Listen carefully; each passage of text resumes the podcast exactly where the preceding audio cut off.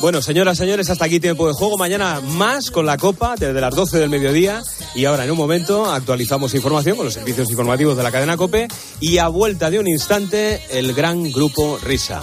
Gracias por estar a ese lado de la radio y de la radio siempre, siempre. Les acompaña. Adiós. Tiempo de juego en Cope. Un año más, el número uno del deporte.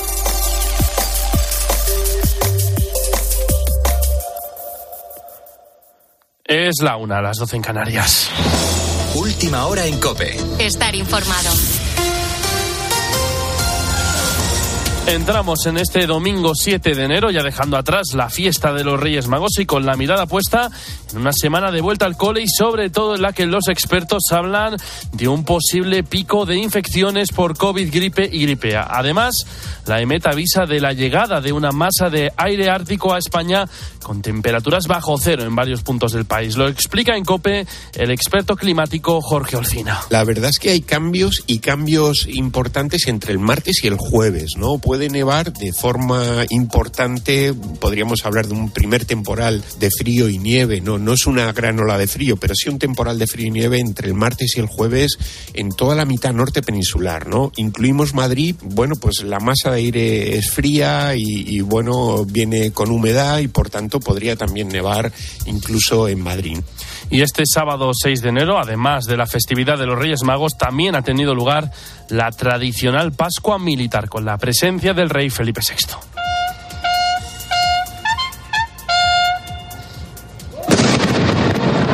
El rey de España ha presidido una ceremonia en la que la protagonista ha sido la princesa Leonor, que estaba por primera vez presente. Al igual que hizo en Navidad, el rey ha reafirmado el compromiso de la corona con la Constitución y se ha mostrado orgulloso por el inicio de la formación militar de la princesa de Asturias. El pasado 6 de diciembre, nuestra Constitución cumplió 45 años, guiando el camino libre y democráticamente emprendido entonces por el pueblo español. Poco más de un mes antes, ante las Cortes Generales, la princesa de Asturias juró la Constitución, renovando así el compromiso de la corona con ese camino y con todos los valores, principios y derechos que establece y que desde entonces rigen la vida de todos los españoles. Y otra de las noticias de este sábado de Reyes ha sido la Lotería del Niño. El 9, el 4, el 9, el 7, el 4, 94.974. Ese ha sido el primer premio del sorteo del niño, que está dotado con 2 millones de euros por serie, es decir, 200.000 euros al décimo. Han caído en puntos como Barcelona, Zaragoza, Las Palmas, San Lorenzo de El Escorial en Madrid y Alcoy. Además, el 89.634 ha sido el segundo premio, con 75.000 euros por cada décimo. En total, el niño ha repartido 770 millones de euros por toda España. Y este domingo tendremos que seguir pendientes de la huelga del personal de tierra de Iberia. Tercera jornada de las cuatro programadas y además el día más importante de la operación retorno tras las Navidades. La compañía ha asegurado que la puntualidad es del 77% y el seguimiento de la huelga del 15%. Eduardo Badía. Esta huelga que también afecta a los viajeros de Iberia Express y Air Nostrum y que va a durar hasta el próximo día 8 va afectar a 444 vuelos y más de 45.000 pasajeros. Eh, viajamos a Caracas, nos llegó un comunicado hace unos días ofreciéndonos o cambiarnos el vuelo o un reembolso y que sí nos recomendaban llegar un poco antes al aeropuerto. No, de momento no. Nos, me llegó un mail diciendo que mi vuelo estaba dentro de los servicios mínimos y que en teoría no había ningún problema. La mayoría de pasajeros han sido reubicados en distintos vuelos y otros han recibido el reembolso de su billete. Desde la compañía Juan Cierco, director corporativo, aclara que siguen trabajando en el problema. Se han producido algunos incidentes, sobre todo con la carga y descarga de equipajes en los aeropuertos de Bilbao y Barcelona, y ya están siendo enviadas a sus destinos o lo van a ser en los vuelos de largo radio. Y es que UGT calcula que cerca de 800 maletas son las que se han quedado sin cargar en este último día. Con la fuerza de ABC. Cope, estar informado. El Real Madrid, vigente campeón, pasa sin problemas a octavos de final de la Copa del Rey Manu Pérez. 1 a 3 ha ganado en el Montecillo a la Arandina y Arda Guller, tras varias lesiones, ha jugado cerca de 60 minutos en su debut con el conjunto blanco. Carlo Ancelotti se mostraba contento tras el estreno del turco. Ha hecho una, una hora bien, obviamente no está a su mejor nivel a nivel físico, pero lo importante para él era acostumbrar que, o acostumbrarse a jugar con el equipo, ha mostrado sus calidad. Y como he dicho, tiene que mejorar su nivel físico, su intensidad, pero eh, lo importante es que ha vuelto. El resto de clasificados para los octavos de final de la Copa del Rey son el Atlético de Madrid, el Getafe, Rayo Vallecano, Girona y el Alavés, que ha vencido al Betis, único equipo de primera eliminado en esta ronda. Para este domingo habrá hasta 10 partidos a partir de las 12, Amorebieta, Celta de Vigo y Burgos, Mallorca a las 4, Racing de Ferrol, Sevilla y Castellón, Osasuna. A las 6, Unionistas Villarreal, a las 7, Cartagena, Valencia y Eibar Athletic, a las 9 juega el Barça en el campo del Y en la Rosaleda el Málaga recibe a la Real Sociedad y cierra la jornada el Tenerife Las Palmas a las 10. Podrás seguir todo el deporte a partir de las 12 con nuestros compañeros de tiempo de juego. Sigues en Cope, te quedas ahora con la noche de Cope con el grupo Risa. Cope, estar informado.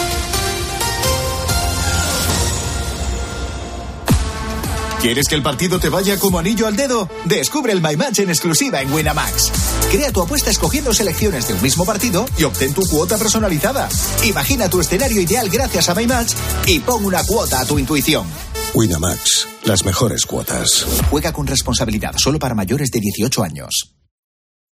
Escuchas la noche. Con el grupo Risa. Cope, estar informado. Esto es la noche con el grupo Risa. Acuérdense que les van a preguntar. Señoras, señores, chicos, chicas, hola, ¿qué tal?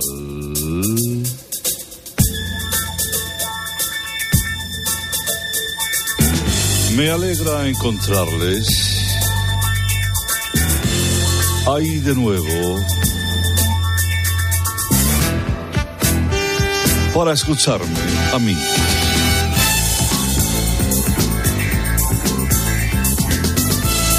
Bienvenidas, bienvenidos a, a esta congregación de melómanos ávidos por descubrir lo ignoto. Aquí el rey Herrera Carlos, que eh, quizás con un poquito de demora les va a traer también unos regalitos musicales.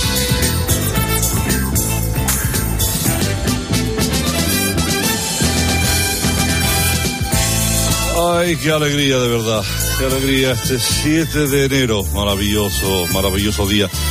Ya termina todo lo que tiene que ver con las navidades y dentro de poco todo el mundo a currar. Ea. Abrimos el programa de hoy homenajeando a una exitosa banda australiana que fue descubierta para la música mientras sus componentes vendían el cupón en un chiringuito de playa en Peñíscola. Llamaban la atención de los viandantes al grito de si quieres salir de pobrecito, cómprame un cuponcito. ¿Quieres ser rico de un plumazo? Compra el cuponazo. Si quieres ir de crucero, compra el cupón primero.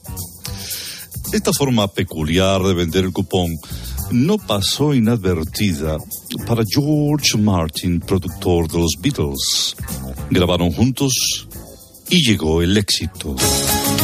Los tres niños de Amparo, Jacinto, Fausto y Fermín, fueron conocidos como los VGs. Sobre el patio particular que papá le compró a su niña bonita para que aprendiera a bailar. Que tenga que estudiar si tumbadita en el suelo estás levantando y moviendo el polvo de las baldosas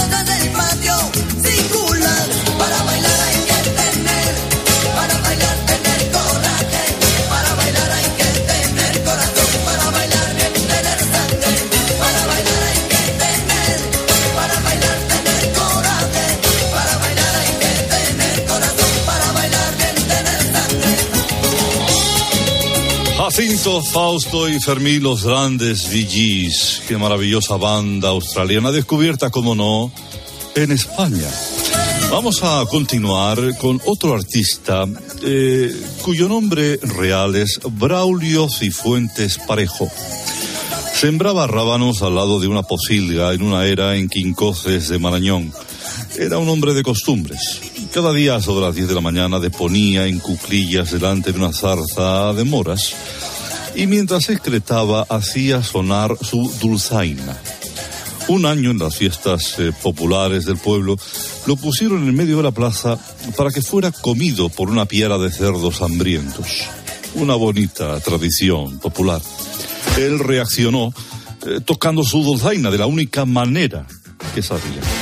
Cuando más tocaba, más se acercaban los cerdos para comerle y Quincy Jones pasaba por allí y le descubrió.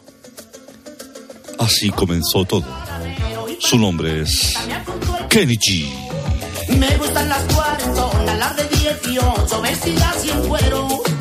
La vida para vivir, gozar y reír, cantar y bailar. La vida para pasarla así, con mucho jiji, con mucho jaja. La vida para pasarla así, con mucho jiji, con mucho jaja. Porque la vida dura muy poquito, es muy poquito, es muy poquito. Porque la vida dura muy poquito. Oye, Carlos, grabación de coleccionista, la única vez que ha cantado Kenny G en su vida, ¿eh? Eh, bueno, es una rareza, por eso lo traigo aquí a este, a este espacio. Eh, muchos no saben ni cómo habla Kenny G, pues yo les digo cómo canta. Ah, yo le he oído hablar porque yo sí le conozco, pero no sabía que cantaba, tío. Algún día pondremos esa grabación No, que no, hiciste tú con él. Sí, sí, sí. sí. velero,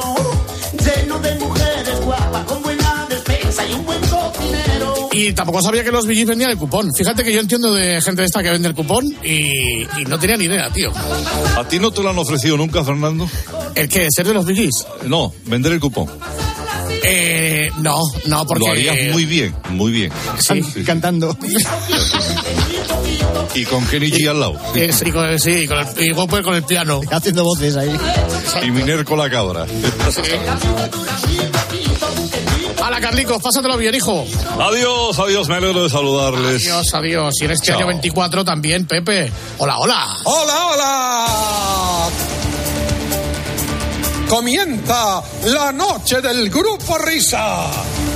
La de los insomnes, la de los borrachos, la de los colgados, la de los crápulas, la de los sonámbulos, la de los currantes, la de los amantes, la de los taxistas, la de los barrenderos, la de los pibones, la de los moscones, la del sonido hipersensible, la de la cadena ¡Cope! Las horas más paranoicas de la radio española. Si no hay prórroga. La noche del grupo Risa. En la técnica, alguien habrá. En el control central, vete tú a saber. En la central de los anuncios, ni el tato. En la animación general, areucas. En la descoordinación, no hay ninguno. Más que nada porque en este programa no coordina nadie. La noche del grupo Risa. Los responsables de estas tracanadas radiofónicas son, por orden de aparición, Óscar Blanco el Whopper, Fernando Echevarría el Agustino de Aragón, David Miner el del sabor de los tierra, la noche del grupo Risa. Dirigen este espacio, bueno, dirigen, esto no lo dirige nadie, va con piloto automático.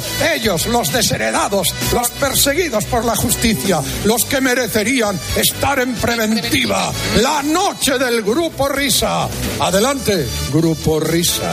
Muy buenas. Buenas noches a la gente guapa, simpática, maravillosa de este país deportivo y no deportivo. Periodismo deportivo, periodismo de etiqueta en vena.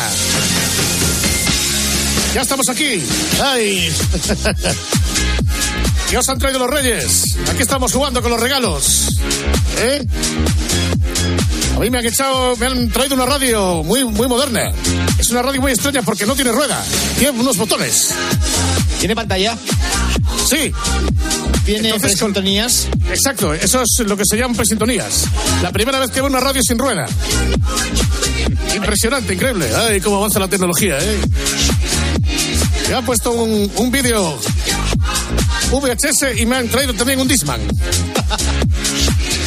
¿Eh? Productos de etiqueta. ¿Eh? Pura golosina de los Reyes Magos. Pura golosina radiofónica. ¿Eh? Lo que empieza ahora. Ay. Porque vosotros ya sabéis, Whopper David Miner, que es, no es que os han traído los Reyes Magos, es que os han echado los Reyes. Que se han echado, han Que os han echado los Reyes. Es magnífico. Ay. Entonces, claro. A la People no se le puede molestar. A la People el día de Reyes que está jugando con sus regalos. Nadie quiere venir al programa. Pues hay que escuchar una de las mejores charlas. Que ya de normal es difícil que vengan. Eso, bueno, también es verdad. Ahora, después de las vacaciones, otra vez, ponte a partir de mañana a buscar gente otra vez. Qué ilusión, ¿eh?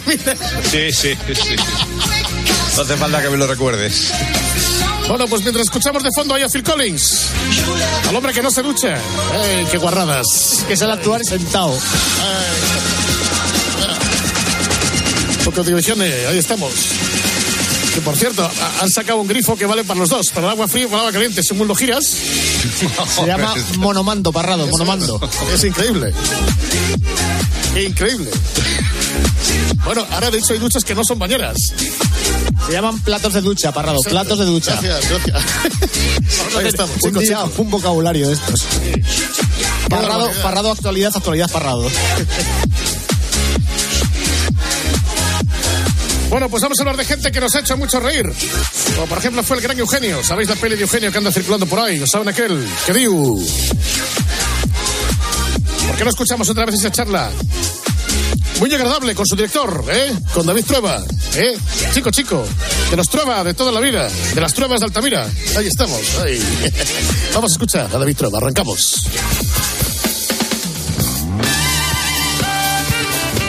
Bueno, señores, señores, ladies and gentlemen, distinguido público. Hoy vamos a invertir un ratillo en recordar a uno de los grandes del humor. Por eso este programa se llama La Noche con el Grupo Risa. Y es que desde hace unos días ya está en sus pantallas. ¿Saben aquel? La película de David Trueba, el eh, biopic de Eugenio, que suena así. Vamos a prepararle todo a su gusto. Ahí falta la mesita y el taburete en el centro, al lado del micro. Vodka naranja en un vaso de tubo y un paquete de tabaco negro, un mechero y un cenicero. Noches. Y hoy, como habrán notado, estoy muy contento. ¿Y el saben aquel? Ese tío que va a una tienda de ropa y dice, perdone, ¿tienen trajes de camuflaje? Digo, sí, señor, pero llevamos dos años buscándolos, ¿sabe? La morena más guapa de Sierra Morena. Eso de formar un dúo lo decía en serio. Parece tímido, ¿eh? Pero después... A los dos. Una de esas mujeres que sirve para casi todo, menos para elegir marido.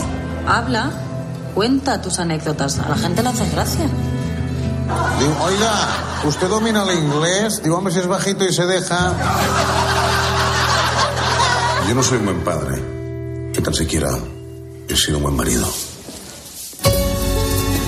Soy humorista. Pero hace reír a la gente.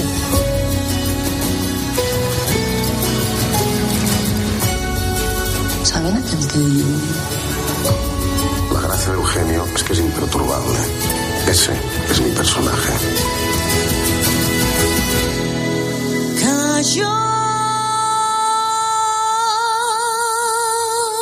¿Cómo te sientes al estar casada con un payaso? Idiota.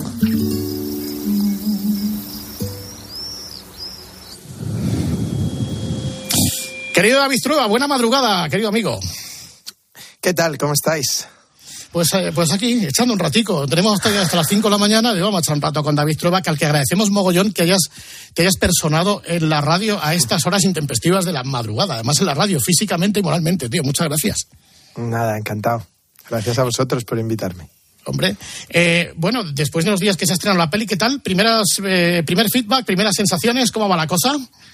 Minuto y Pues marcador. muy- minuto y marcador, muy bien, muy bien. Ya sabes que en este oficio nuestro a veces sobrevivir es el, es el reto, ¿no? Es como un desembarco en Normandía donde llueven disparos por todos lados y llegar a la orilla es lo que te, te gusta. Pero ha sido muy bien recibida y la verdad que estamos muy, muy contentos. O sea que va todo muy bien.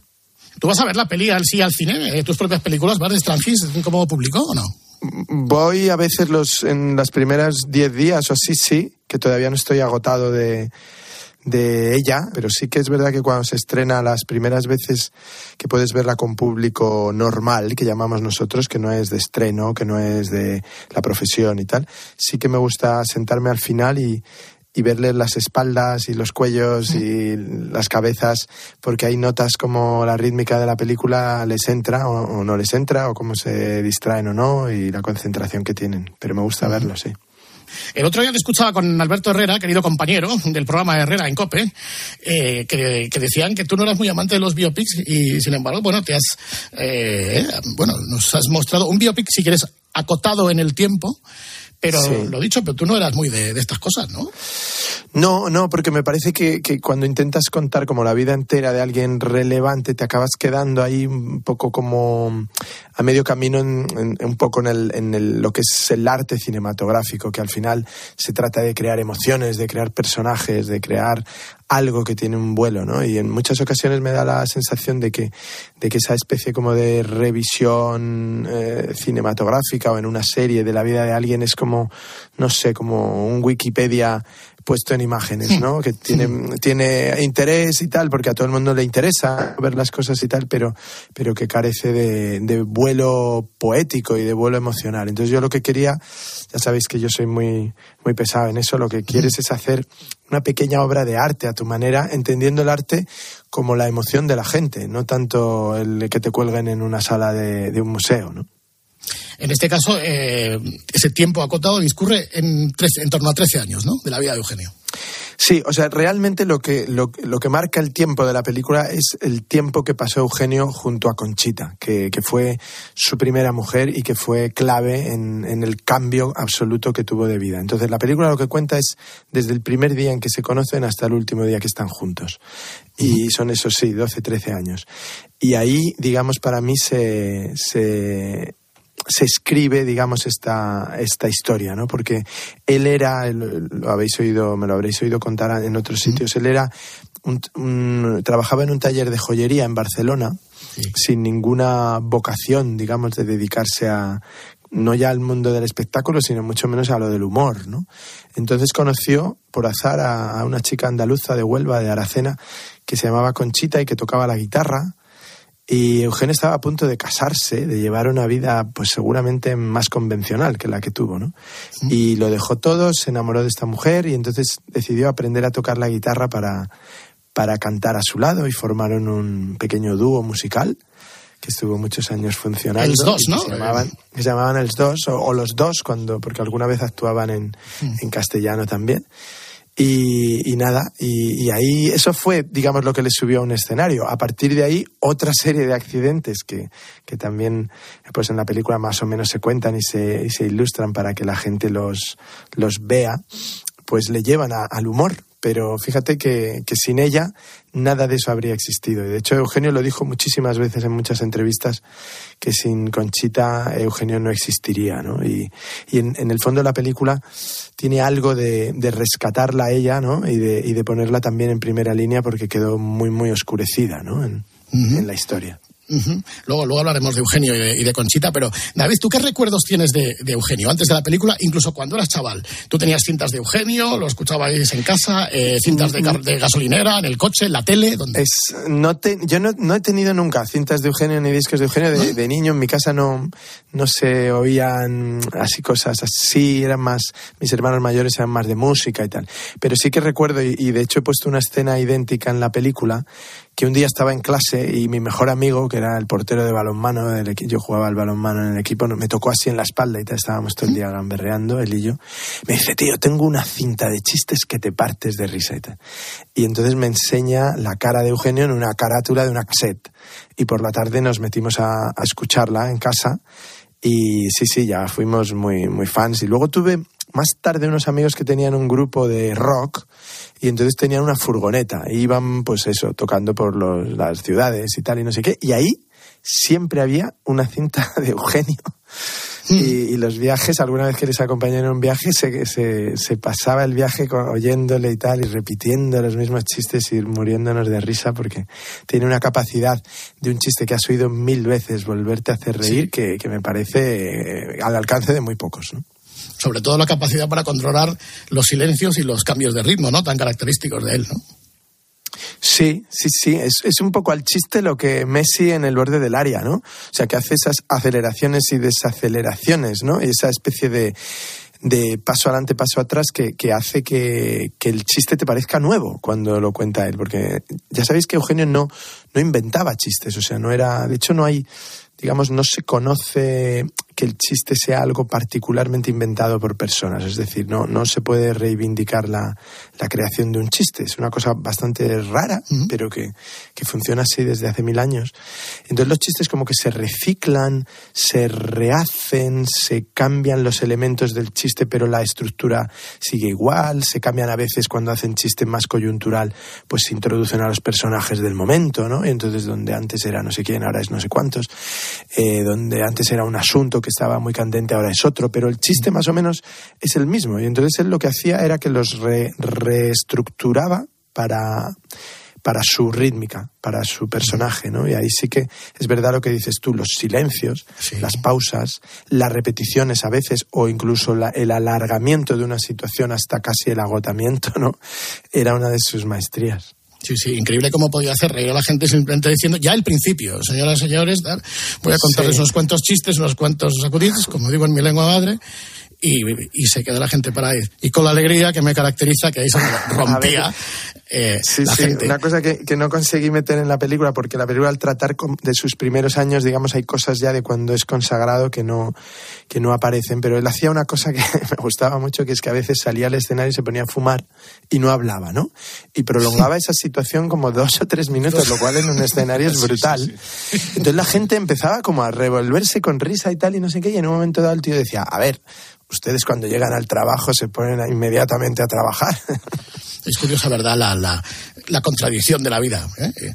La relación del, del, de la comedia, de ponerse el traje de payaso y de cómico, y luego del drama de Eugenio. O pudo ser de Gila, o pudo ser de Luis Sánchez Polat, Tip, cuando pierde a un hijo, ¿verdad? Como, como es, el, es, el, cúmulo de contradicciones que es la vida, ¿verdad? Y especialmente la vida del, la vida del cómico, la vida del humorista.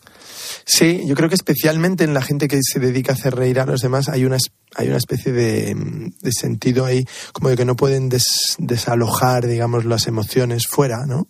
Ni compartirlas. Entonces, porque la gente espera de ellos la risa, ¿no? Y espera de ellos precisamente usarles como colchón salvador ¿no? de, sus propios dramas. Entonces el, el, humorista va arrastrando un poco su intimidad de una manera casi secreta, pero a veces creo que pasa un poco lo mismo. Vosotros que conocéis tanto el, el, el mundo así del espectáculo, el mundo del deporte y tal, seguro que conocéis gente que es muy popular, muy, muy popular, pero que está muy sola, ¿no? Y es como una contradicción, porque puedes tener un estadio coreando tu nombre y luego llegar a una casa de que, se, que vivan de ti y que expriman tu, tu genialidad o tu talento y tal, pues hay un momento en el que tienes la desconfianza de por qué están conmigo, ¿no? Y, y yo creo que eso provoca una enorme amargura y evidentemente, pero es el genio, el genio amargo, ¿no? Es el genio metido en una turbina de autodestrucción. Uh -huh. eh, la época en la que muchos crecimos era la de Eugenio, era la de Gila. A todos los reclutaba sí. Luis del Olmo porque Eugenio era un tipo muy tímido, eh, tendente a la, a la, depresión. Y tú contabas otro día que lo vas a contar, la anécdota tuya cuando escuchabas, eh, gracias a la radio de tu madre, la entrevista de Luis del Olmo con, con Eugenio. Sí, sí, sí. Bueno, mi, mi, madre oía muchísimo a Luis del Olmo, entonces todos los días, como yo además vi, viví, digamos, mucho en casa con ella antes de ir al cole, porque aguantó, como era el pequeño, me aguantó mucho ahí en casa. Eh, me acuerdo perfectamente de una cosa que he metido en la, en la película, también una frase que, que, bueno, Luis del Olmo luego tendría mucha más confianza con él. Hicieron además algunas emisiones juntos y tal. Las eugeniadas. Pre, las Euge, exacto, pero una vez le preguntó, en esa primera época le preguntó, bueno, Eugenio, tal, usted no se ríe nunca. Entonces Eugenio dijo, solo cuando cobro. ¿no? O sea, decía, tenía, claro, esa especie de coraza, ¿no? Ante, ante las entrevistas y ante... Era difícil, ¿no? Era una persona que, de la que se conocía muy poco, ¿no? ¿Tú llegaste a conocerle, Eugenio, o no? No, no, no. No le llegué nunca a conocer en persona y él murió en el 2001 y bueno, le, le, claro, le seguía como todos, por, por, sobre todo por la televisión, ¿no? En las apariciones o, o, fragmentos que se reproducían de él, pero siempre me, me creó una gran curiosidad, pero no, nunca le vi ni en directo ni, ni le conocí. Yo le conocí, eh, una anécdota rápida, pero desde la perspectiva de un niño de nueve años. Cuando empezábamos a imitar voces, siete, ocho años, sí. pues lo típico, hacías voces de profesores, eh, del cole. Y entonces el fenómeno de moda, que era Eugenio, que ya había lanzado eh, la primera cinta de chistes, que también salían un par de canciones, ahí creo que vende eh, ya 350.000 cintas y la segunda ya pasa de un millón. ¿no? O sea, fíjate la, la. Sí, pero sí, sí. siendo un, niño, eh, pues yo pues con mi voz menudita osaban aquel que dice que era un tío, que tal. Y entonces en fiestas eh, familiares, en, pues eso, en reuniones de amigos y de tal, pues invitaba a Eugenio. Y entonces una noche fueron, sí, fueron mis padres a verle una noche en Santander, que es donde estábamos veraneando.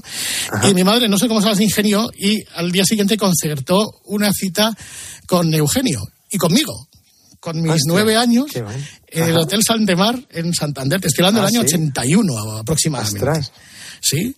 Y entonces, pues, nos caímos en gracia, no sé por qué, y nueve meses después, Eugenio vino a actuar a Zaragoza, que es donde yo vivía, y, eh, y le llamamos y vino a mi casa porque reunía un grupo de chavales de clase para hacerle una entrevista para el periódico del colegio, para un trabajo del cole. Y vino, ¿eh? Vino a las seis de la tarde y vino y, y- y respondió a las preguntas, que luego dice que las preguntas de los niños son las peores. Pero Sí, vino, vino, sí. vino, vino. Y la verdad es que yo por eso nunca podré hablar mal de Eugenio porque conmigo fue muy amable. No, mira, eso que, que- que estás contando es, es muy bonito porque me lo ha contado much- más gente de, de- a nivel de generosidad, incluso en hospitales con gente y tal, porque ya sabes que él tenía además unos elementos así de cierto esoterismo y tal, que le creía en las energías, en no sé qué, entonces a- a- acudía de vez en cuando a visitar a, a gente que le decían, oye, no sé quién está enfermo y tal, y no sé qué, y se presentaba en el hospital. Luego por eso, y quizá también es uno de los motores de la película, me desagradaba un poco la sensación de dejar a Eugenio rendido a la imagen de que una especie de depresión o de adicciones finales de alguna manera significara todo el personaje, ¿sabes? Es como que un brochazo eh, sea todo el personaje. Yo decía, no, las- la gente es muy, muy contradictoria, muy compleja. Digo, no estoy dispuesto a aceptar reducir a una persona a una etiqueta, ¿no? Y me molestaba mucho porque oía o había oído muchas historias de, de eso que dices tú, de una cierta generosidad desde la timidez y desde la, muchas veces incluso la incomodidad, pero mucha gente me decía una frase que me llamé a mucha gente que le había tratado y me dijeron, era muy generoso. Eso me lo Sí. dijo mucha gente. Y esto que cuentas tú es un acto de generosidad con su tiempo, ¿no? Hombre, un tío que actúa por la noche no tiene otra cosa que hacer que ir a las seis de la tarde a casa de unos críos a ver cómo hacen el canelo. Pues me parece Aparte teniendo él en ese momento dos, dos hijos de esa edad, porque el, el hijo mayor, que es Gerard, que, que nos ha estado ayudando y asesorando en la película, tiene exactamente mi edad.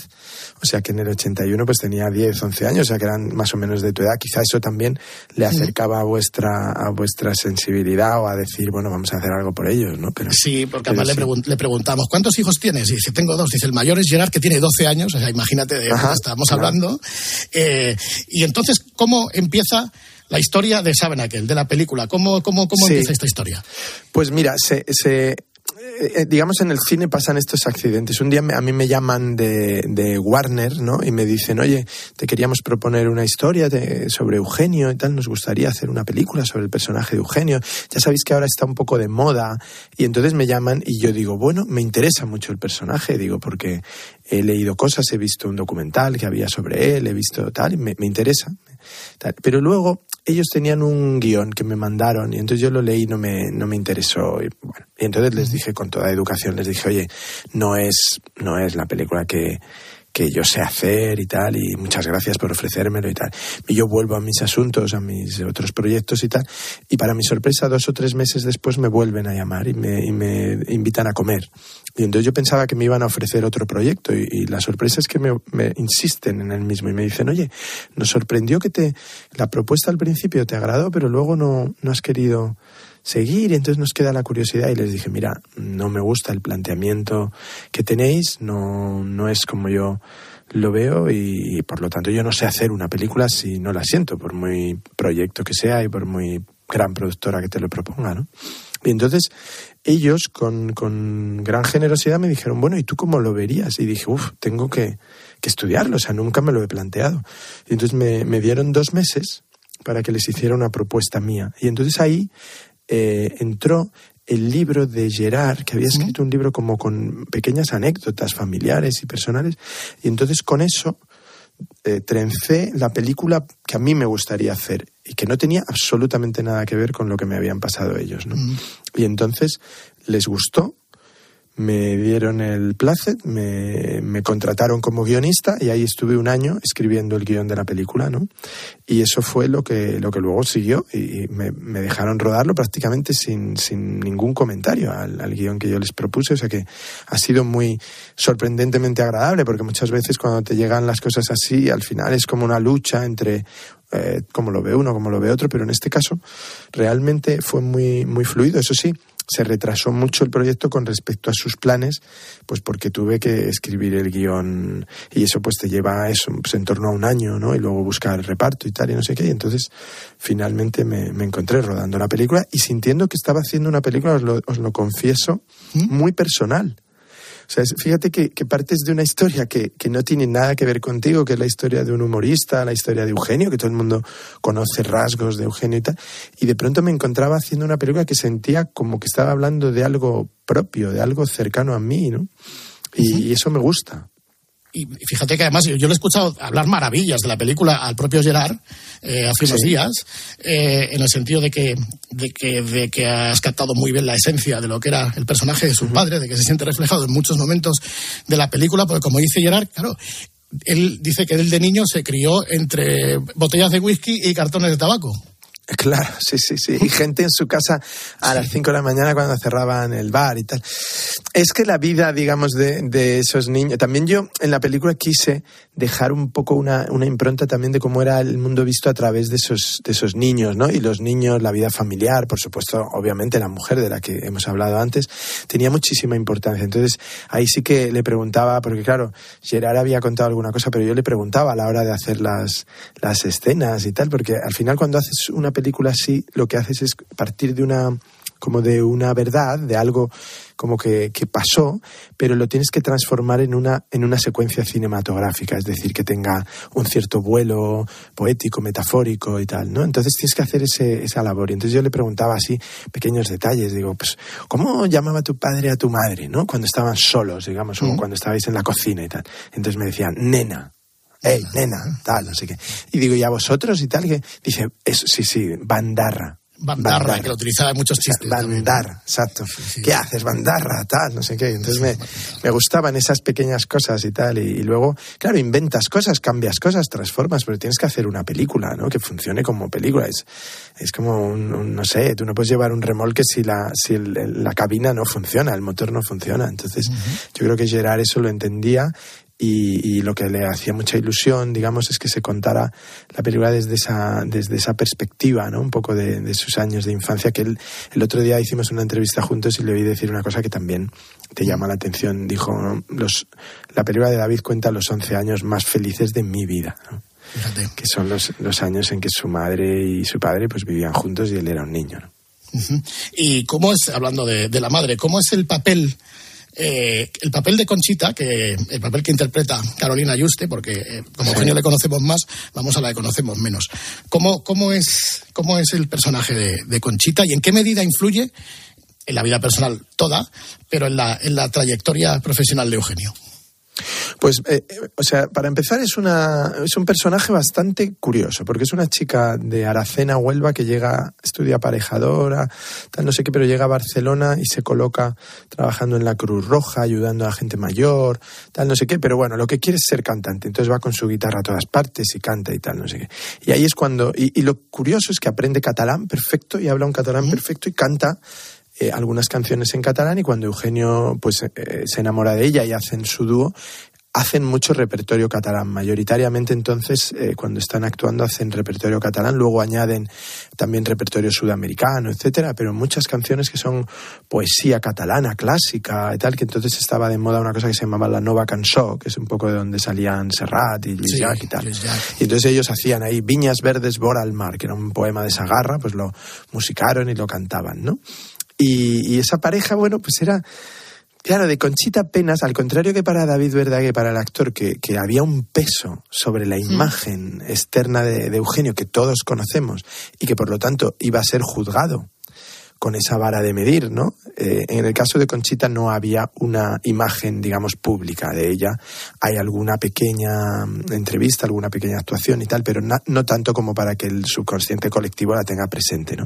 Entonces se trataba un poco de, de crearla más libremente, digamos, que a lo mejor creas a Eugenio desde lo físico. Pero para mí esos datos eran importantes, es decir, que fuera una persona del sur, que tuviera una belleza también un poco racial del sur, porque era una morena, y Eugenio siempre hacía la broma con ella cuando la presentaba o cuando hablaba de ella en público, decía, la morena más guapa de Sierra Morena, ¿no? Y entonces eso es una frase que yo también utilizo en la película, entonces pues esas cosas iban dándote también un perfil del personaje, ¿no? Que, que hubiera sido capaz de hablar catalán en una época pues que, que a lo mejor no era tan tan natural, pero que ella vio claramente que Eugenio venía de ese entorno, que era su, su lengua materna, su lengua familiar, ¿no? Y que por lo tanto tenía que, que participar en ella, ¿no? Y entonces ahí estaban y en la casa se hablaban las dos lenguas y tal, y no sé qué. Bueno, pues todo eso eh, a la hora de construir el personaje con Carolina era importante, pero más que eso, eh, la, la personalidad de, la, de una mujer de entonces que eran pues a, veces obligadas también por las circunstancias familiares, pues tenían que sacrificar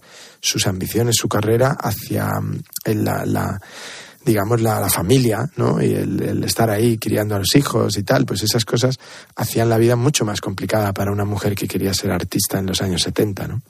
Y de hecho estuvieron en la criba de, para ir a Eurovisión, ¿no? No sé si era con la varada del maderero, con cualquier... ¿qué La balada del maderero, sí, sí, eso en la película hacemos una reproducción, digamos, de, del- de la escena porque ellos, le- la discográfica, digamos, les, les propuso esta canción, ¿no? Eh, una canción que, que la habían compuesto lo- la misma mujer que había compuesto el Vivo Cantando de, de Salomé, que había tenido éxito ¡Ey! un par de años antes. eso. Y entonces esta balada del maderero, que es una canción muy absurda, pero muy, muy pegadiza, ¿no? Entonces ellos participaron en, en como lo que sería el Benidorm Fest de ahora, que era el programa de, que presentaba Laura sin- Valenzuela. Sin televoto. sin televoto, eso para elegir, digamos, al candidato de televisión española en Eurovisión, ¿no? Y entonces participaron, pero era un año además épico, porque era el año 70 y entonces participaron Julio Iglesias, Mocedades, Nino Bravo y Eugenio y Conchita quedaron cuartos, lo cual... O sea, quiero decir, me parece muy, muy meritorio teniendo en cuenta ese, ese panel ¿no? de participantes. Pero, pero digamos que de ahí su carrera musical fue a menos.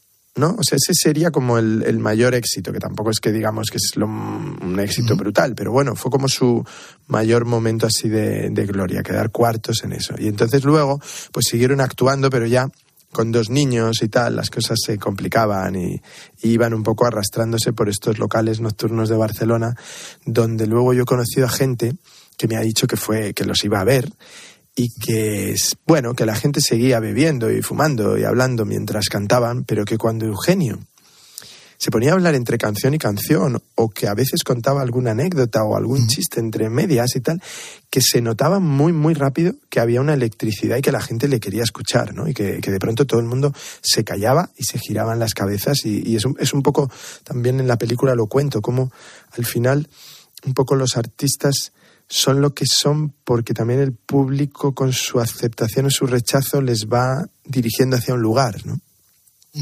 Eh, porque Eugenio además guardaba eh, mm, durante toda su vida muchos chistes en, en libretitas que él tenía, ¿no? Sí, eso es otra cosa también muy curiosa. Es decir, no, no era una persona que nunca jamás había pensado dedicarse a contar chistes. pero Eso te quería niño- preguntar, si era ya cuando se dedicó al humor o ya antes, o siendo adolescente, era cuando guardaba los No, chistes. desde- parece ser que desde niño, desde niño los apuntaba en unos cuadernos de espirales.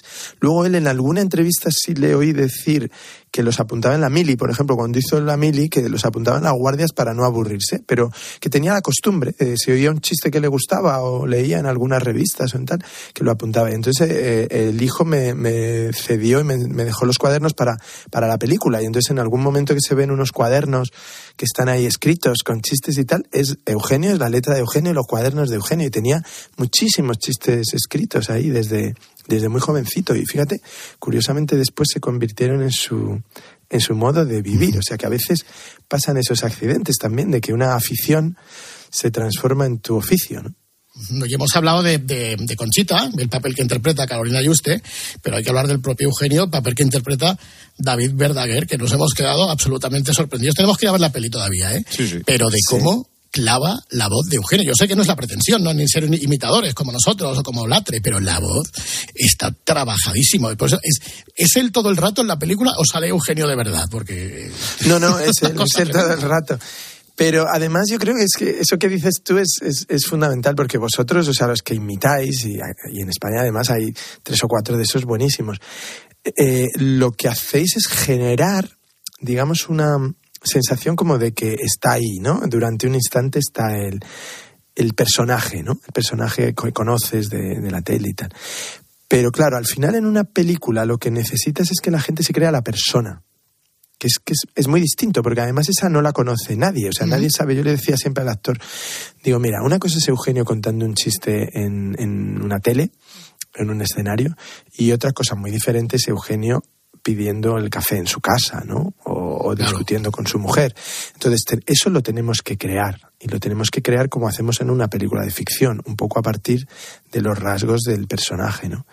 Y obviamente no te puedes separar totalmente del personaje público, pero no, lo que no puedes hacer es una parodia de que Eugenio cuando está en, sus, en su casa sigue hablando así, ¿no? Sí, ¿no? O sea, ahora que el que falta café y ahora voy a Exacto. No, no, claro. y, y, haciendo chistes todo el rato. De hecho, me contaban que, que una cosa que le pasaba mucho a Eugenio era que iba a veces a comer a un restaurante o estaba tomando una copa en un bar y se acercaban por lo de siempre, la gente y tal. Hombre, Eugenio, cuéntate un chiste, tío, cuéntate un chiste y tal. Joder, y Eugenio siempre decía, ¿y tú a qué te dedicas? Y el otro decía, pues soy sastre, pues hazme un traje.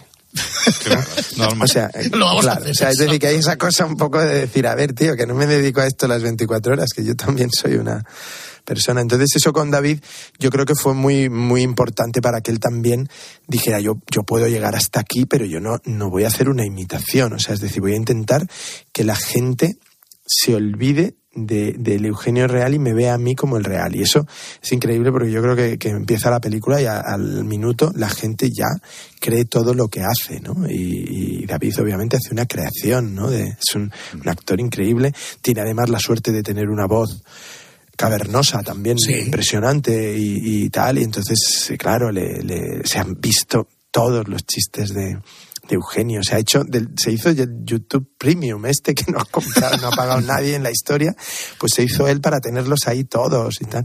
Pero él los tenía ahí, entonces yo le decía, me acuerdo que muchos días rodábamos y teníamos figuración, ¿no? Gente haciendo como de, de la gente que viene al bar, ¿no? Y entonces yo le decía a David, oye, en vez de hacer el, el, chiste que va justo en la película, que a lo mejor va un chiste de este momento, digo, hazte seis por delante y seis por detrás, así calentamos a la figuración como público y también tú te calientas y alcanzas, digamos, esa un poco como la ignición, como que has dado la primera vuelta de, de, o dos vueltas al circuito antes de poner a tope el coche, ¿no? Y, y, entonces lo hacía y era genial, porque claro, era como estar en una actuación, ¿no? Y ¿Sí? tanto los técnicos como, como los figurantes que venían y tal, era, era un gozo, ¿no? Porque decía, joder, me están pagando por venir a un, casi a un espectáculo, ¿no? Y lo hacía súper bien el tío, súper bien. Oye, David, ¿la elección del actor la teníais clara desde el primer momento o hubo un casting? No, en el eh, hubo, hubo, no, no, ni siquiera hubo un casting, ¿eh? O sea, lo que hubo es como un espacio de vacío donde nos preguntábamos, bueno, ya veremos quién hace esto, ¿no?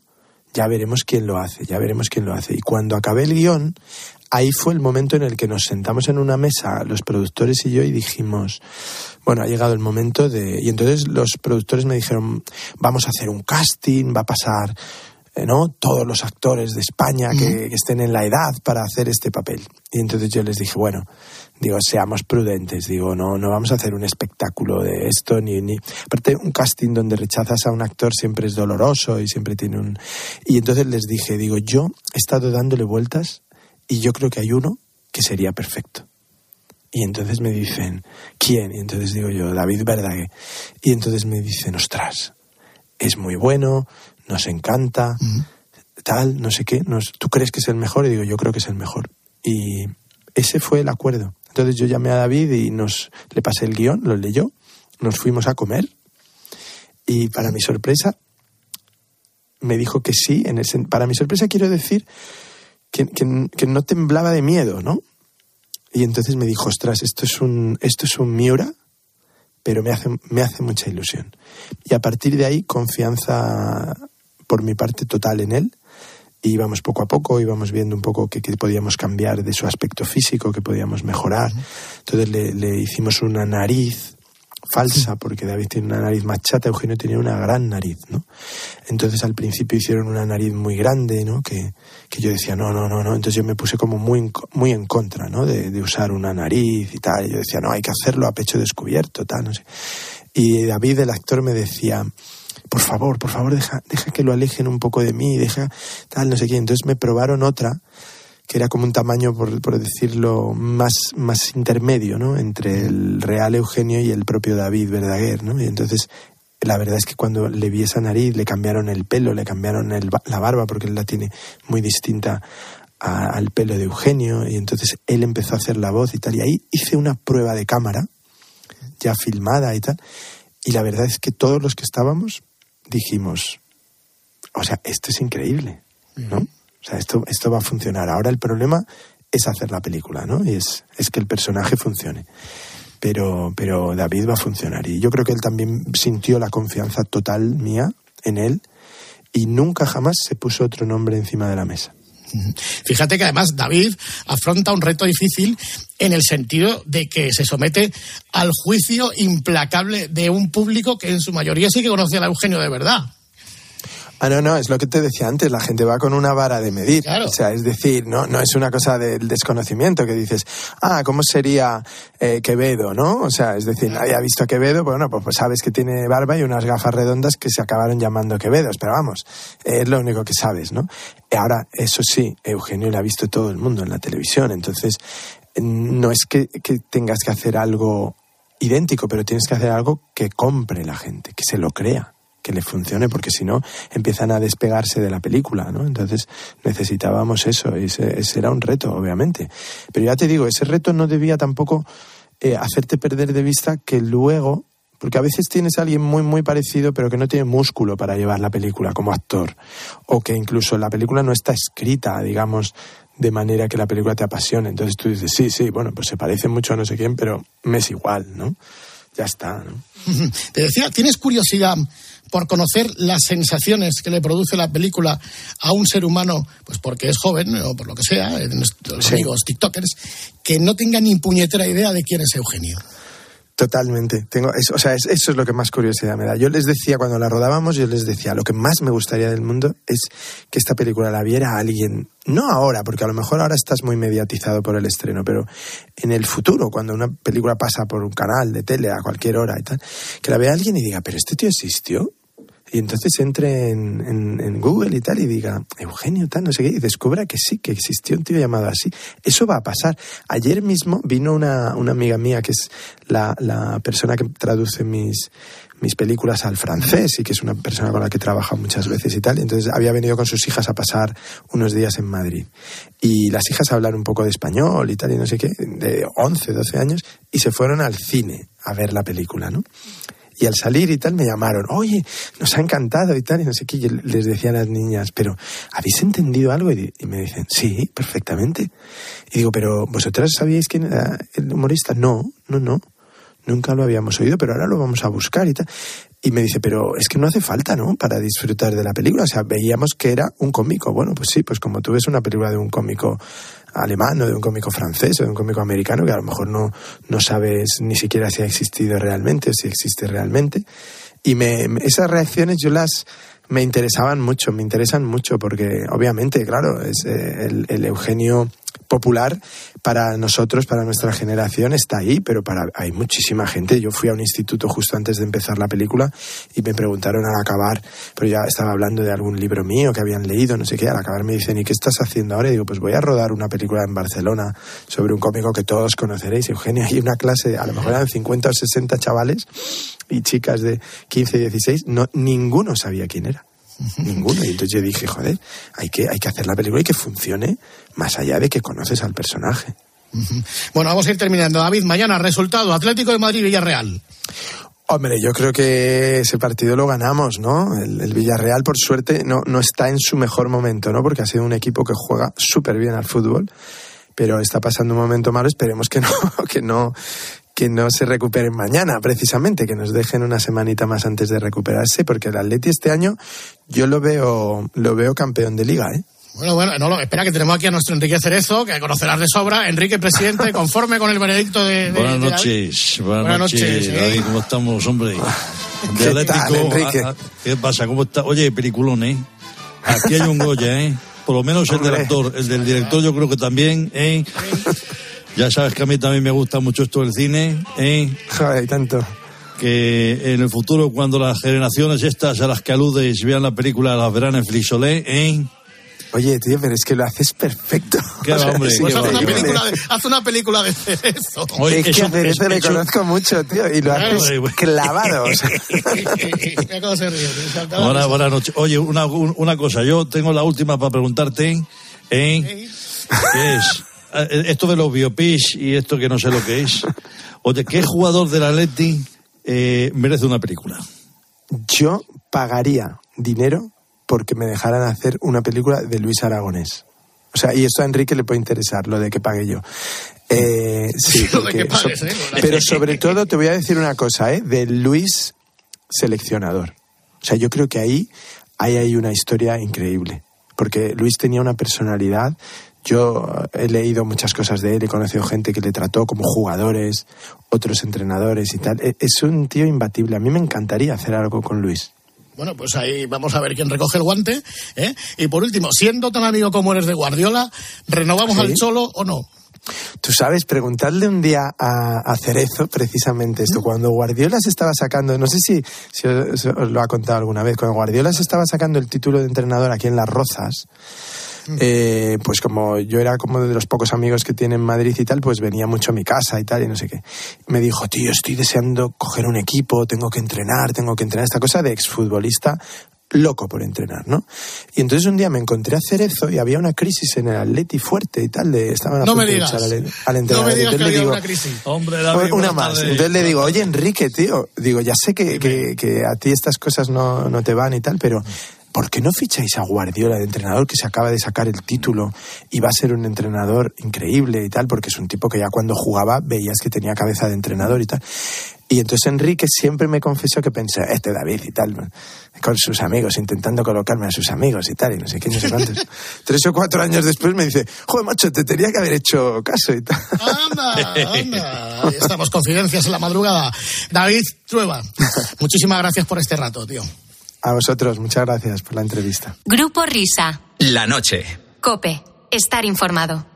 Los protagonistas de la actualidad se sientan cada mañana con Carlos Herrera. El 8 de enero del año 22 comenzó en, desde San Sebastián de los Reyes un viaje a pie que le tenía que llevar al, al- al Mundial de Qatar. El caso es que ha estado un año preso en temibles cárceles iraníes viviendo una experiencia que no se le va a borrar jamás. Al entrar en Irán no estuve ni 24 horas en libertad, me, me detuvieron antes, o sea, era, por llamarlo de alguna manera, una trampa. De lunes a viernes, de 6 a 1 del mediodía, las preguntas las hace Carlos Herrera en Herrera Incope. Escuchas la noche. Con el grupo Risa. Cope. Estar informado. Hola, buenas noches, buena madrugada, Gregorio Parra. Feliz año, felices Reyes. Feliz año para todos, muy buenas noches. Vamos con la primera petición eh, de esta madrugada, es Emilio García Cea, quien solicita escuchar el merengue de Rafa Nadal cantado por Angelito García. ¡Ay, ya que vamos! Que viene Rafa en Australia este mes. ¡Vamos, sabor! Qué buena pinta tiene esto. Miguel de Rafa Nadal. Miguel Sergio García. Miguel de Rafa Nadal. Miguel Sergio García. Miguel de Rafa Nadal. Rafael Nadal Parera. Español, español, español. Caña. Héroe del mundo mundial. ¡Qué bestia es este tío! Miguel de Rafa Nadal. ¡Qué bestia es este tío! Nadal, Nadal, Nadal y volver a Nadal. Español. Nadal, Nadal, Nadal y volver a Nadal.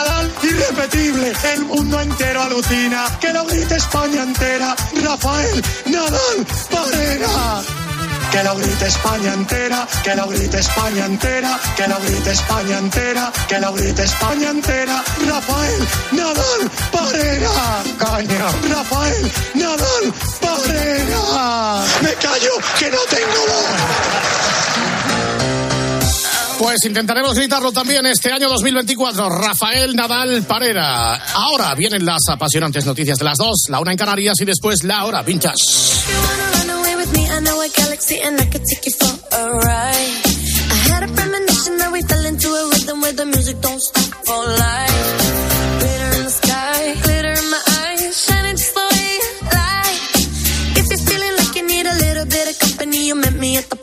time.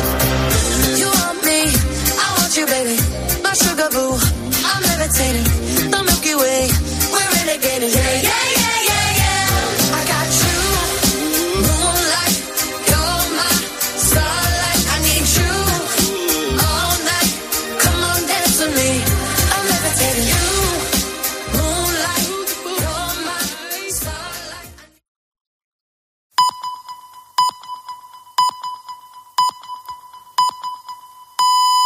Son las dos.